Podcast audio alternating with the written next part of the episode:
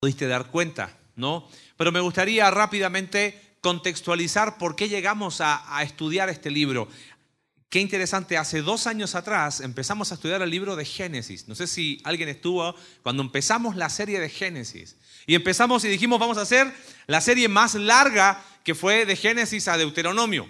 Nunca habíamos hecho una serie tan larga y ahí de Génesis seguimos a Éxodo y cuando estábamos en Éxodo aprendimos que Dios dio la ley y estudiamos el libro de Levítico y aunque nos costó, salimos adelante con Levítico, ¿no? Después llegamos al libro de Números y, tuvimos una miniserie ahí, Señor, cambia mi actitud antes que sea demasiado tarde. Y vimos cómo las actitudes del pueblo de Israel en el desierto no eran muy distintas a las nuestras.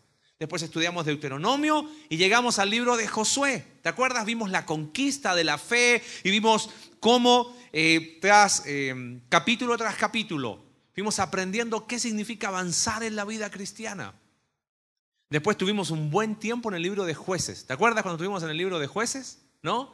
Eh, como vimos en el libro de jueces que el fracaso de Israel fue el fracaso de las familias. Y así, más que un estudio exhaustivo, capítulo a capítulo, hemos tratado de ir viendo el hilo conductor de la palabra de Dios.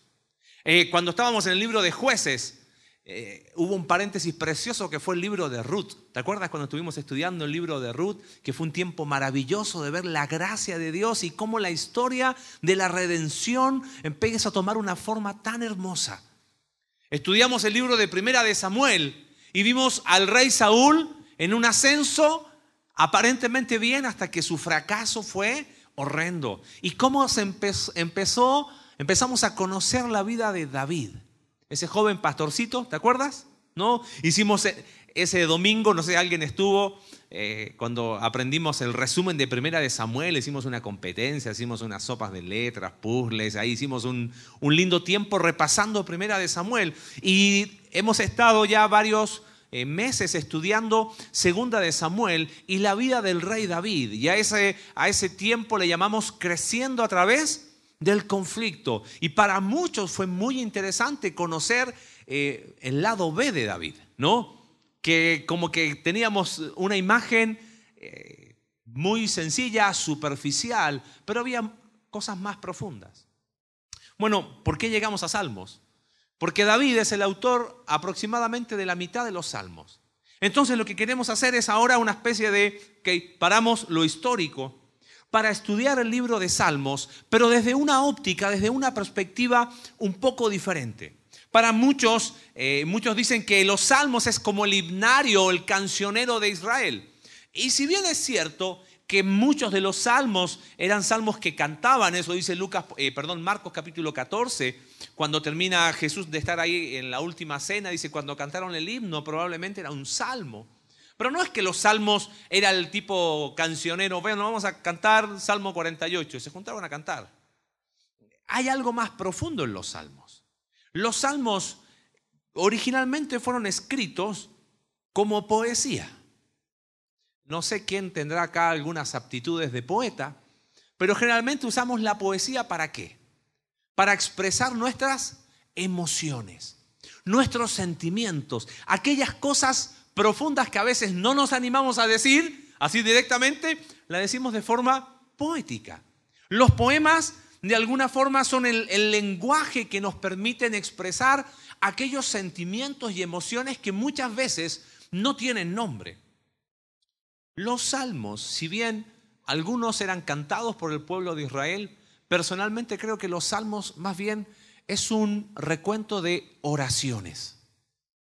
Quienes escribieron los salmos, la mitad aproximadamente escrito por David, son oraciones hechas por hombres de Dios en, circunstancias muy específicas, donde ponen por escrito lo que estaban sintiendo, su estado de ánimo, su, más profundo sentir.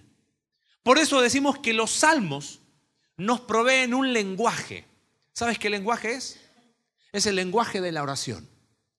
Nos permiten entender el lugar de las emociones en nuestra vida de oración. ¿Te acuerdas lo que los discípulos le dijeron al Señor Jesús? Hay en Lucas capítulo 11, verso 1. Uno de sus discípulos les dijo, Señor, enséñanos a qué? A orar. Nosotros cuando hablamos de vida de oración, muchas veces pensamos que crecer en vida de oración es orar más. Entonces, a ver, generalmente, ¿cuándo oramos nosotros? Y para las tres comidas. Vamos a ser honestos, ¿no? Pero ¿cómo le añadimos algo más espiritual? No sé, tengo a, mi amigo Ray enfermo, entonces, bueno, Señor, gracias por la comida y te pido por Ray que está enfermo. Entonces, ya como que con eso, ya mi oración fue como, oh, súper espiritual. Eh, lamentablemente no es así. Ahora, no está mal orar más, pero si no sabemos cómo orar o qué significa orar, va a estar muy complicado decir, Señor, enséñanos a orar. La oración formaba parte esencial de la vida del Señor Jesús. El Señor Jesús dice los evangelios que se levantaba muy temprano en la mañana, aún antes de amanecer, y se iba a orar. Antes de elegir sus discípulos, pasó la noche orando. En el Getsemaní es un tiempo de agonía en oración. ¿Sabes?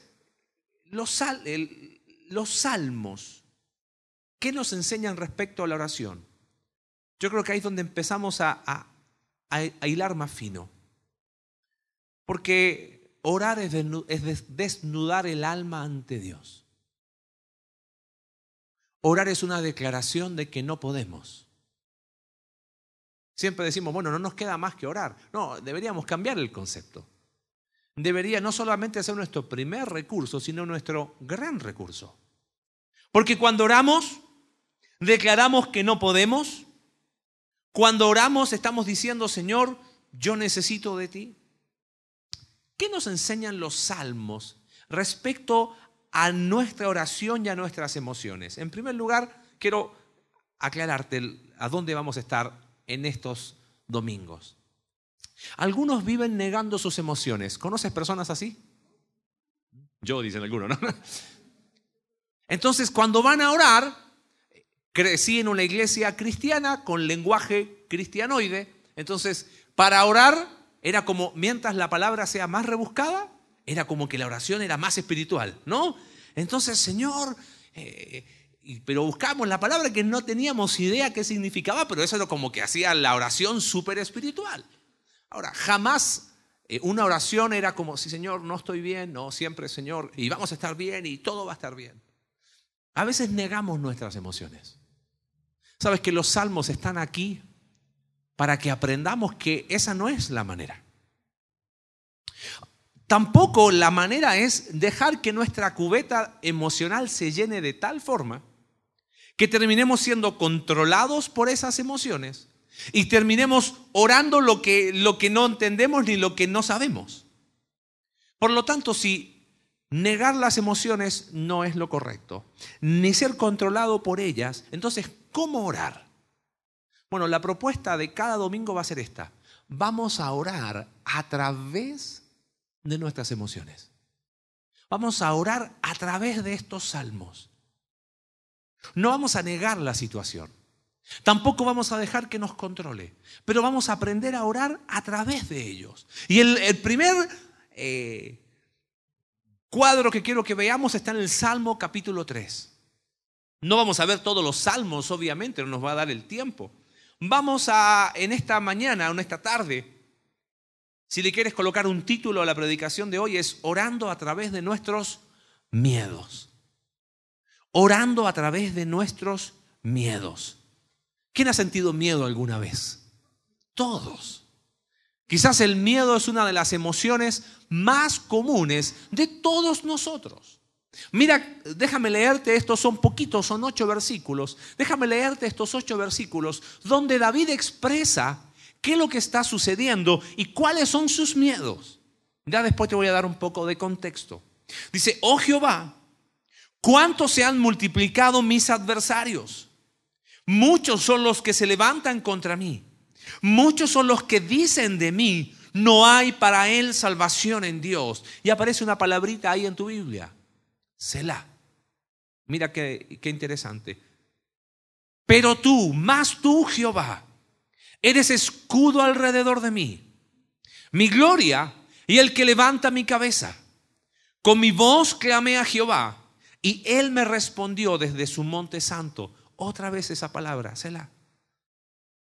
Yo me acosté y dormí y desperté porque Jehová me sustentaba. No temeré a diez millares de gente que pusieren sitio contra mí. Levántate Jehová, sálvame Dios mío, porque tú heriste a todos mis enemigos en la mejilla, los dientes de los perversos quebrantaste. La salvación es de Jehová, sobre tu pueblo sea tu bendición, Selah. Pero mira qué interesante este salmo, eh, salté a propósito una, una, frase que aparece al inicio. No sé si lo tienes ahí en tu Biblia. Dice oración matutina de confianza, pero dice Salmo de David cuando huía de delante de Absalón, su hijo. ¿Cuál es el contexto de este salmo? Lo estudiamos en 2 de Samuel, capítulo 15 al 17. No sé, no creo que lo recuerdes y si no lo repaso rápidamente. David está en palacio, está en la etapa, diríamos, oscura de su reinado, la cosa venía de mal en peor y ya como la guinda del postre, Absalón hace un golpe de estado. ¿Te acuerdas quién era Absalón? Su hijo. Aquel hijo con el cual él no solucionó las cosas en tiempo y forma. Absalón mató a su hermano Abnón porque Abnón se obsesionó con su, media, con su hermana, con su media hermana Tamar. ¿Y qué hizo David? Nada. Se enojó mucho, pero no hizo nada. Años estuvo sin hablar con Absalón. Después lo trae a Jerusalén y durante cuatro años Absalón está en Jerusalén y David no le dirige la palabra a su hijo. Es que los problemas que no se resuelven en tiempo y forma a la manera de Dios son los fantasmas que nos persiguen toda la vida. ¿Y qué hizo Absalón? No sé si recuerdas la historia, se ponía afuera del palacio y llegaba la gente y le decía, bueno, David tiene mucha gente, cualquier cosa, acá está tu servilleta, ¿no? Tu servidor, y dejaba su tarjeta, su número de WhatsApp y llamaban a Absalón, ¿no? Y así Absalón se empezó a ganar el corazón de la gente. ¿Qué sucede? Capítulo 17 de Segunda de Samuel. Un ejército de 12 mil hombres se levantan con Absalón en contra de David, un golpe de Estado. David huye de Jerusalén entre 100, 200 hombres. Huye de palacio. Me coloco un poco en los zapatos de David. ¿Te acuerdas cuándo había sido la última vez que él había huido de palacio? Tocaba para Saúl. Ya sabía que era rey, había sido ungido. Y venían las lanzas y Saúl y perdón, y David tuvo que huir. Y durante 15 años, ¿te acuerdas? Huyendo en el desierto, huyendo en el desierto. Dos veces lo tuvo a Saúl y dijo, no lo voy a tocar.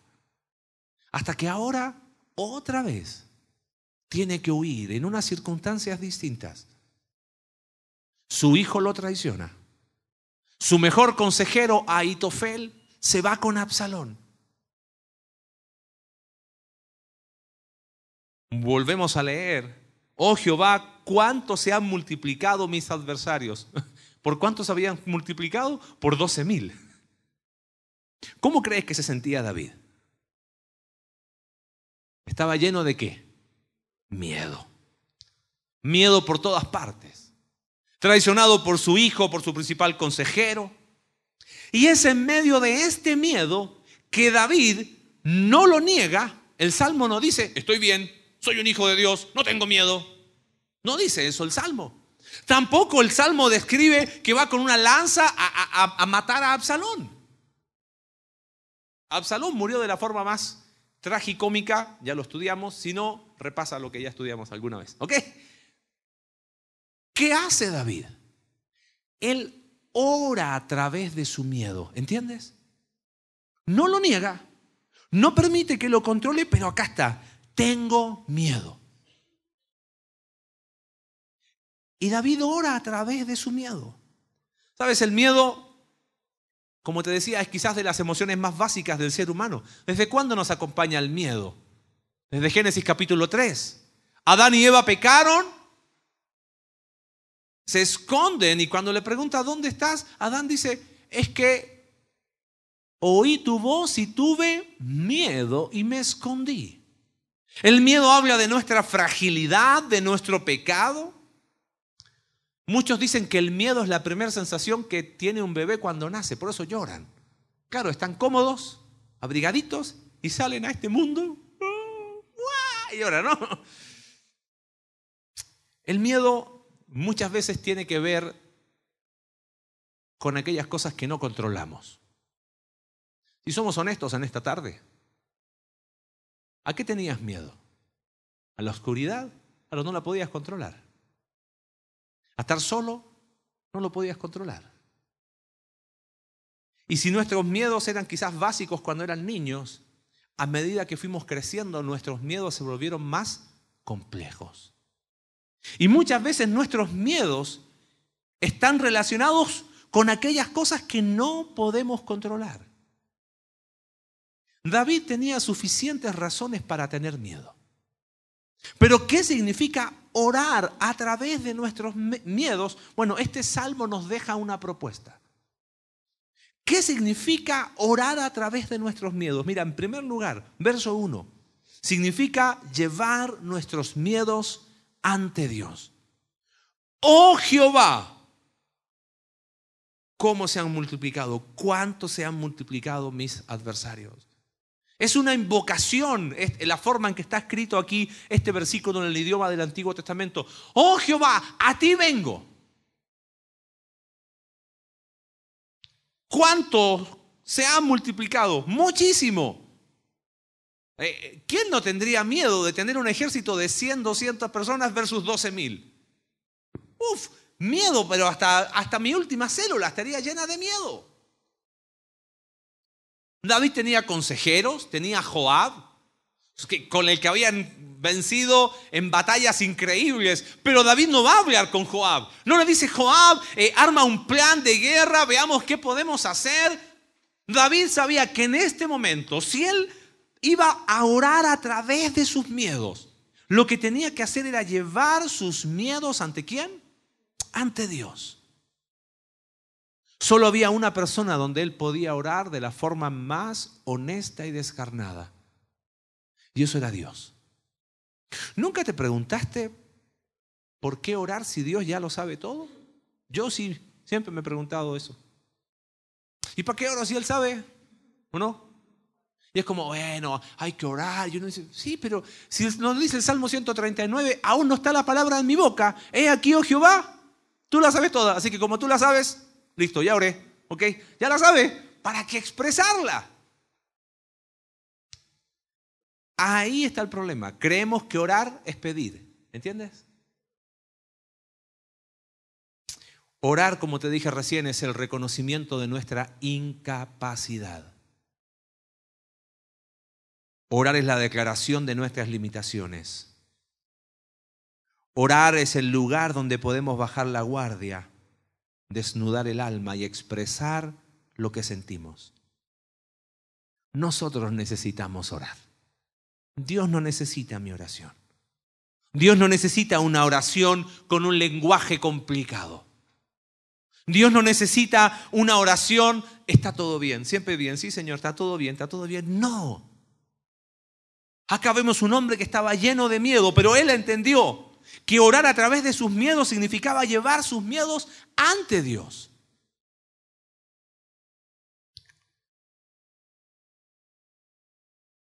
No los niegues. No dejes que te controlen. Ese es el primer paso. Llévalos a Dios. Paréntesis. Nos encanta tener recetas mágicas, ¿no? Oye, ¿cómo, ¿cómo, quito el miedo? Ah, listo, oro, se acabó. No, no, no. Estos son procesos. Y queremos eh, dar, eh, ir de aquí a la columna en un paso. ¿Y cómo puedo ir de aquí a la columna que está en el medio en un paso? No, no se puede. Y como que, como que no entendemos. Sí, pero dígame, ¿cómo lo puedo hacer? No, es un paso a la vez. Ok, pero ¿cómo lo puedo hacer en un paso? No, no hay un paso. Si yo quiero llegar a la columna, tengo que bajar primero. Bueno, orar a través de nuestros miedos es dar ese primer paso. Llevar nuestros miedos ante quién? ante Dios. No negarlos, ni tampoco permitir que nos controlen, porque ahí es donde entra la desesperación y hacemos necedades. En segundo lugar, ¿qué significa orar a través de nuestros miedos? Fíjate, muy interesante este, la segunda parte del versículo 1 y el versículo 2. Dice, muchos son los que se levantan contra mí. ¿Cuántos eran? 12 mil aproximadamente. Y después dice, muchos son los que dicen de mí, no hay para él salvación en Dios. En segundo lugar, orar a través de nuestros miedos. No solo es llevar esos miedos ante Dios, sino distinguir en segundo lugar con claridad la fuente de nuestros miedos. Este es quizás el elemento más clave en esto. Distinguir con claridad la fuente de nuestros miedos. David, claramente vemos dos fuentes de miedo. ¿Cuál es la primera? Verso 1, la segunda parte. Muchos son los que se levantan contra mí. Había una amenaza a su vida física. 12 mil hombres liderados por Absalón lo están persiguiendo. Yo también tendría miedo, ¿no? Pero hay una segunda amenaza. Verso 2. Muchos son los que qué? ¿Cuál era el gran miedo de David? ¿Los 12 mil? Bueno, ya Saúl lo estuvo persiguiendo con su ejército. Así que no era la primera vez que David estaba en la condición de fugitivo. Conocía muy bien dónde huir, conocía cuevas que seguro dejó alguna marquita, ¿no? Por si tenía que volver. Pero David en el versículo 2 nos muestra la fuente de su miedo más profundo. Mucha gente está hablando de mí, dice David. ¿Y qué dicen de mí? No hay para él salvación en Dios. Otras traducciones dicen, Dios no lo rescatará, Dios no lo salvará. Te lo pongo en términos más sencillos. ¿Sabes qué estaba diciendo la gente de David? Dios terminó con David. Esta no la libra. ¿Qué había dicho la gente años atrás? Saúl mató a sus miles y David a qué? A sus diez miles. Él es la lámpara de Israel, él es el dulce cantor de Israel. Y ahora estaban diciendo, ah, ya Dios ya no tiene, ya no es el mismo trato con David. ¿eh? Muchos son los que están diciendo de mí, dice David, no hay para él salvación, Dios no me va a rescatar. ¿Te das cuenta cuál era la fuente más profunda de su miedo? ¿Quién era David? Era un pastor insignificante, ¿no? Menospreciado por su padre, por sus hermanos, perseguido por Saúl, pero que entendió que todo lo que él era provenía de quién? De la gracia de Dios. Entonces, como él había recibido todo de gracia, empezó a vivir una vida dando gracia. No tomó venganza por su mano contra Saúl, le perdonó la vida. Muerto Saúl, ¿te acuerdas cuando estudiamos de Mefiboset? Descendiente de Saúl, tuvo misericordia porque David había recibido todo de gracia, daba todo de gracia. ¿Cuándo empezó el fracaso de David? cuando esa gracia la tomó para su propio beneficio. Y dijo, traigan a Betsabé a mi palacio.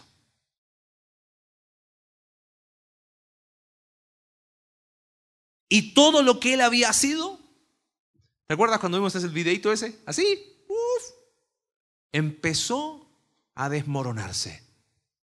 Ya no era ese padre con sus hijos amados, su familia se destruyó, Amnón, ya te dije, abusó de Tamar, Absalón mató a Amnón, Absalón después le traiciona. Su reino se desmorona. Si, ¿Tú crees que los 12 mil eran de dónde? Eran judíos, eran israelitas, que eran los que decían David que mató a sus miles, o sea, Saúl mató a sus miles y David a sus diez miles. Esos mismos ahora le estaban dando la espalda a David. Y decían, no, Dios de esta, no lo libra. Ya Dios terminó con él. Todo lo que David había sido en su momento, se vino a dónde? Abajo. Todo.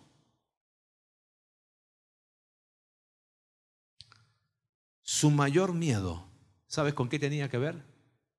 Con su identidad. Permíteme profundizar un poquito aquí. Mire, miedo de alguna manera es una respuesta natural ante un peligro inminente. Si alguien te está persiguiendo, ¿tú qué dices? Ay, me están persiguiendo, qué lindo. No, el miedo hace que empiezas, tu corazón se acelera, empieza a circular adrenalina y noradrenalina, que son hormonas para estar así, vigila, atento, y empiezas a correr como nunca habías corrido en tu vida. ¿De dónde sacaste esa fuerza? ¿En qué momento te transformaste en flash? El miedo fue lo que te permitió tener esa reacción. Llegaste a casa, pasó. Pero hay un miedo más profundo. Es el que está hablando David. El miedo relacionado con la ansiedad. Cuando pasamos de preocupaciones legítimas a ansiedad pecaminosa. Si quieres un buen estudio de ansiedad, eh, hay una iglesia, se llama Conexión Vertical, tiene un canal ahí en YouTube donde están subiendo varios videitos y estuvimos estudiando puntos ciegos, los pecados respetables. ¿Te acuerdas que estuvimos hablando de ansiedad? ¿Que entonces no me tengo que preocupar por nada? No, hay preocupaciones legítimas, claro que sí. Pero cuando pasamos esa delgada línea de preocupaciones legítimas, ansiedad pecaminosa, y te empieza a preocupar, es que van, es que están, ¿y sabes cómo empiezan las personas? Es que si salgo a la calle, mira, te voy a dar un ejemplo. ¿Cómo ha estado nuestra ciudad? ¿Cómo se ha puesto? Mala, ¿o no? ¿Y cómo estás? ¿Contento? ¿Tranquilo? ¡Ay, Querétaro ya no es lo de antes! ¡Pero qué bien! ¡Están muertos de miedo! Si salgo, si no salgo, me quedo en mi casa. ¿Y qué, pasa? Y, y la mente empieza...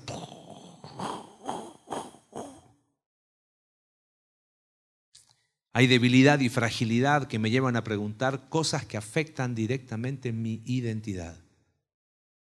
Si nos colocamos un poquito en los zapatos de David, no quiero imaginar lo que la Biblia no dice, pero quizás hasta dónde habían pensamientos de, estaba mejor de pastor en Belén, ¿no? Antes de, ser ungido tenía menos problemas. ¿Y acaso nosotros no somos así a veces?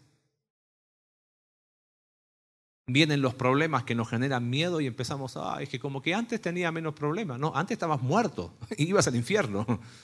Esa es la realidad. Ese es un gran problema. ¿Cuál es la fuente de tu miedo? Si vamos a orar a través de nuestros miedos, no solamente significa llevar esos miedos ante Dios, sino distinguir con claridad la fuente. Había doce mil, eso era claro, pero había algo más profundo. Estaba en tela de juicio lo que David era, ¿entiendes? Su identidad misma. La única forma de orar a través de esos miedos es al distinguir la fuente, voy a saber qué es lo que puedo y no puedo hacer. ¿Cuál es la fuente de tus miedos? Hay 12.000 que te persiguen. No, 12.000 deudas, dicen algunos, ¿no? ¿Cuáles son tus miedos? Bien honestos, ¿el futuro de tus hijos? Es que los niños crecen y qué van a hacer. Bien honesto. Sus decisiones, que van a tomar malas decisiones. ¿Cuáles son tus miedos? Que tu esposo o tu esposa nunca cambie. Ese es tu miedo. Y en lo profundo anhelas el día que las cosas sean distintas y como ese día no llega, el miedo empieza a aparecer en el corazón. Y el miedo paraliza. Proverbios capítulo 29, el temor del hombre pone lazo. Y ahí estamos como el animalito controlado por el miedo. Ah. Honestamente esta tarde, descarnadamente ante Dios. ¿Cuál es tu miedo? ¿Que tu matrimonio no mejore? ¿Que la situación económica siempre sea así, contando los pesos todas las semanas? ¿Cuál es tu miedo? ¿Enfermedad? ¿El tan temido cáncer? Que como que hace 20 años atrás era algo así. ¿Y ahora? ¿Familiares? Y quizás hay miedo.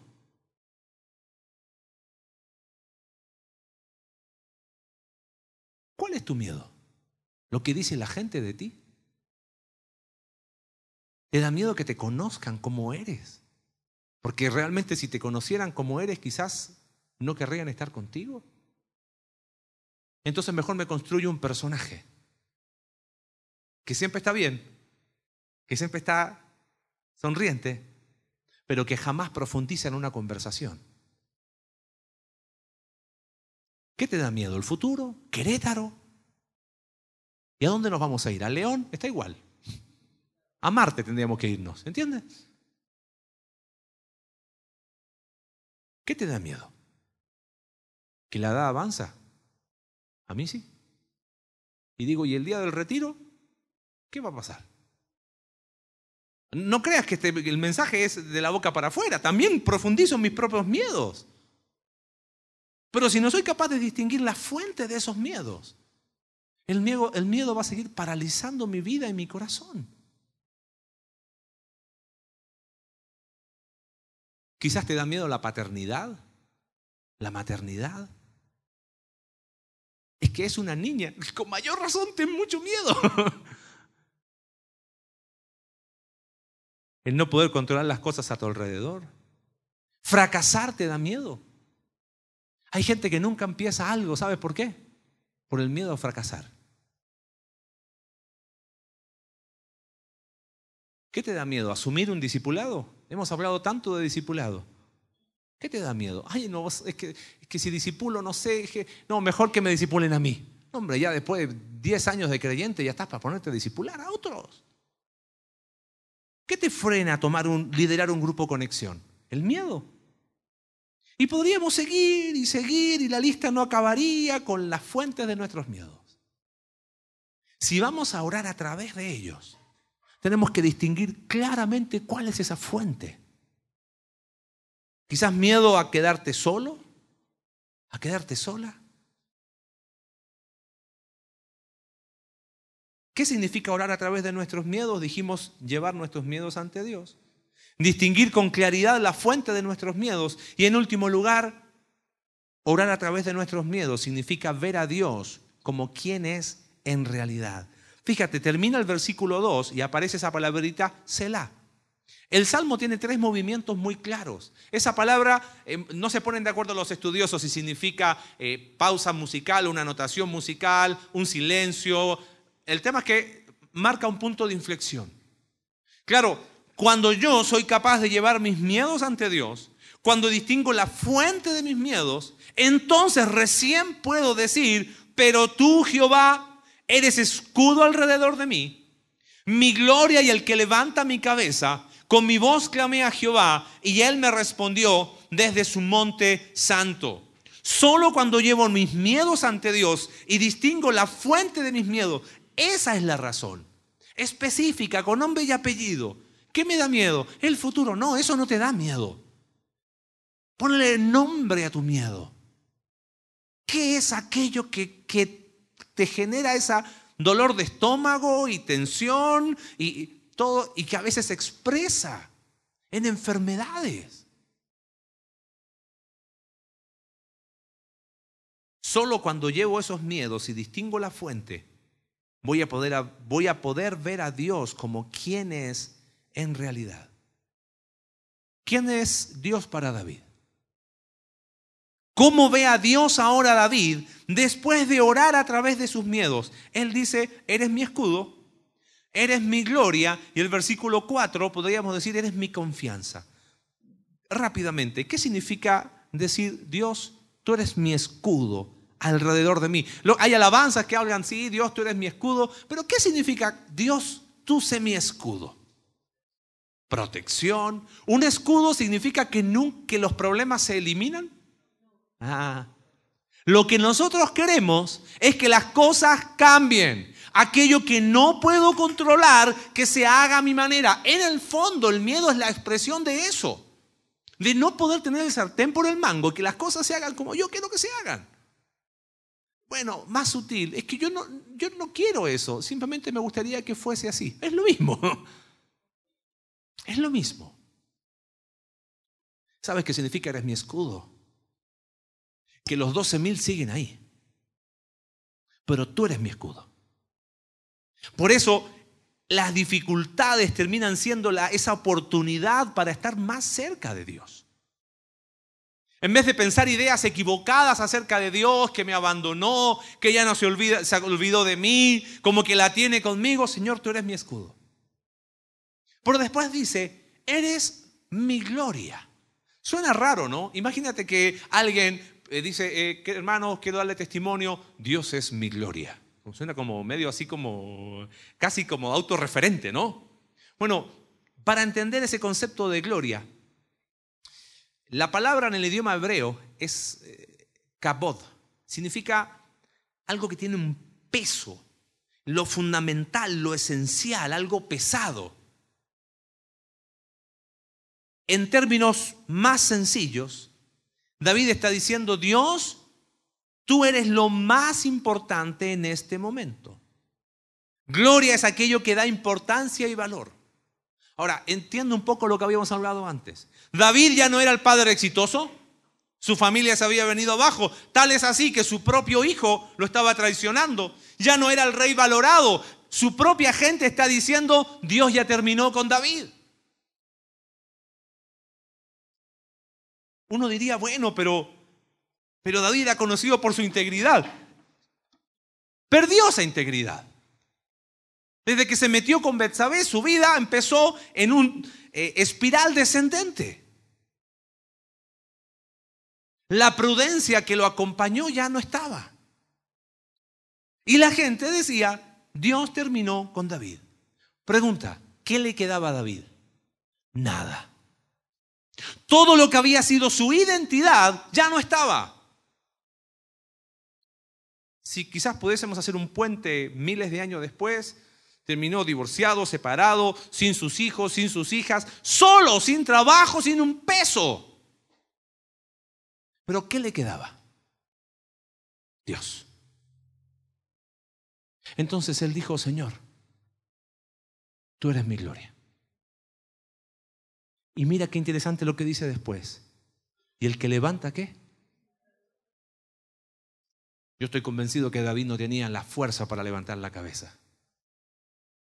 De alguna manera él sabía que lo que estaba haciendo Absalón, de una u otra manera, él lo había propiciado con su falta de resolución de conflictos.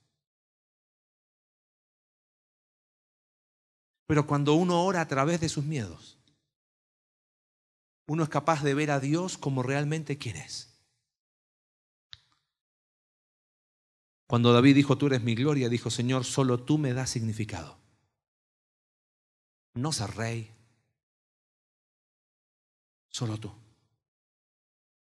David había perdido esa gloria, ¿sabe por qué? Por poner su identidad en el lugar equivocado. Finalmente esa ansiedad, Señor, muchos son los que dicen de mí, ¿sabes qué? Era el humo de un síntoma más profundo. Él había puesto su identidad en un lugar equivocado. Por eso tiene que volver a decir, después de orar a través de sus miedos, Señor, tú eres mi gloria. Tú levantas mi cabeza. Y termina diciendo ahí el verso 4, con mi voz clamé a Jehová y él me respondió de su monte santo. Muy interesante esto. ¿Quién era digno de ir al monte de Dios, a tener comunión con Dios? Nadie. Hay una expresión de confianza. Yo clamé y Él me respondió desde su monte. El Salmo 130 dice, de lo profundo Jehová a ti clamo. Señor, oye mi voz, estén atentos tus oídos a la voz de mi súplica. Jehová, si mirares a los pecados, ¿quién, oh Señor, a los pecadores, quién, oh Señor, podrá mantenerse? Nadie se puede mantener en pie ante ti, pero en ti hay perdón para que seas reverenciado de alguna manera. El versículo 4 es la expresión de confianza en el perdón de Dios. Misericordia, yo clamé y Él me respondió. ¿Qué significa orar a través de nuestros miedos? Significa llevar esos miedos ante quién? Ante Dios. Distinguir con claridad la fuente de nuestros miedos. Porque va a ser la única manera de saber, ah, eso es. Las generalidades no ayudan. Tenemos que escribir nuestro propio Salmo 3 y decir, Señor, esto es. La identidad de David está en juego. Y solo recién después de eso vamos a poder ver a Dios como quien es en realidad. Mi escudo, mi gloria y mi confianza. Mira cómo termina el versículo 5, después de la última parte del Salmo. Yo me acosté y dormí y desperté, ¿por qué? Porque Jehová me sustentaba. ¿Por qué podía dormir ahora? ¿Porque los doce mil se habían ido? Es más, dice el verso 6, no temeré a quién? A diez millares de gente que pusieran sitio contra mí. O sea, yo identifiqué la fuente de mi miedo, pero esa fuente no se fue. Ahí siguen. Pero ¿por qué David podía decir, y yo me dormí, o sea, yo me acosté y me dormí y desperté de una manera más práctica, primera noche en que pude dormir, ¿no? Tranquilo. Porque Él me sustentaba, porque pude aprender a orar a través de mis miedos y no negar lo que me pasa, ni permitir que eso me controle.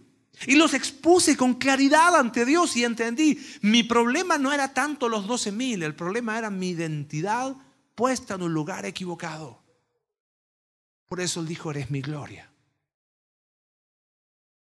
Y después dice, levántate Jehová, sálvame. Claro, sigue pidiendo protección de Dios. Las salvaciones de Jehová sobre tu pueblo sea tu bendición. Procesamos nuestras emociones ante Dios para enfrentar nuestros miedos más profundos. En esta tarde, esa es la invitación. A llegar a esos miedos profundos del alma. Porque cuando oramos a través de ellos, renovamos nuestra visión de quién es Dios y de quién soy yo. Él es mi gloria. Él le da sentido a mi vida. Y nada de lo que soy ni haga va a cambiar quién soy ante Dios. ¿Cuál es tu miedo? Sea honesto en esta tarde. ¿El fracaso? ¿La situación que ya no da más? ¿Qué te da miedo? Solo orando a través de ellos es que vamos a poder crecer en esta vida. Salmo 46 dice, Dios es nuestro amparo y fortaleza nuestro pronto auxilio en las tribulaciones. Por tanto, no temeremos. Aunque la tierra sea removida y se traspasen los montes al corazón del mar. ¿Qué nos queda después de todo? Dios. Pero si queremos avanzar y crecer, tenemos que empezar a orar de una manera diferente. Crecer en vida de oración no es que te levantes 5 de la mañana esta semana, probablemente el jueves te vas a quedar dormido. si lo quieres hacer, adelante. Es aprender a orar. Es derramar el corazón. Es desnudar el alma. ¿Qué te da miedo? ¿Qué es ese miedo que da vuelta y vuelta en tu corazón? Vamos a llevarlo a los pies del Señor. Y vamos a hablar tan honestamente de eso que podamos distinguir cuál es la fuente de ese miedo. Para poder tener una perspectiva nueva de quién es nuestro Dios. Y podamos decir como David, Él es mi escudo, Él es mi gloria y Él es mi plena confianza. Dios, gracias por tu palabra en esta tarde. Bendecimos tu nombre por quién eres. Señor, vivimos con miedos. No podemos negar la realidad de los miedos de nuestro corazón. Pero lamentablemente hemos tomado el camino equivocado. Ya sea que lo neguemos o permitimos que nos controle y ahí estamos, controlados por el miedo. Hoy queremos aprender a dar ese primer paso orar a través de ellos.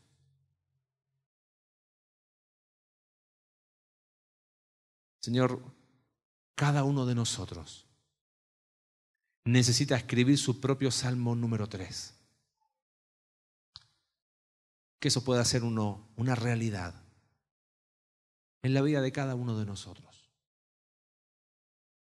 Ayúdanos, Señor, te necesitamos. En el nombre de Jesús. Amén.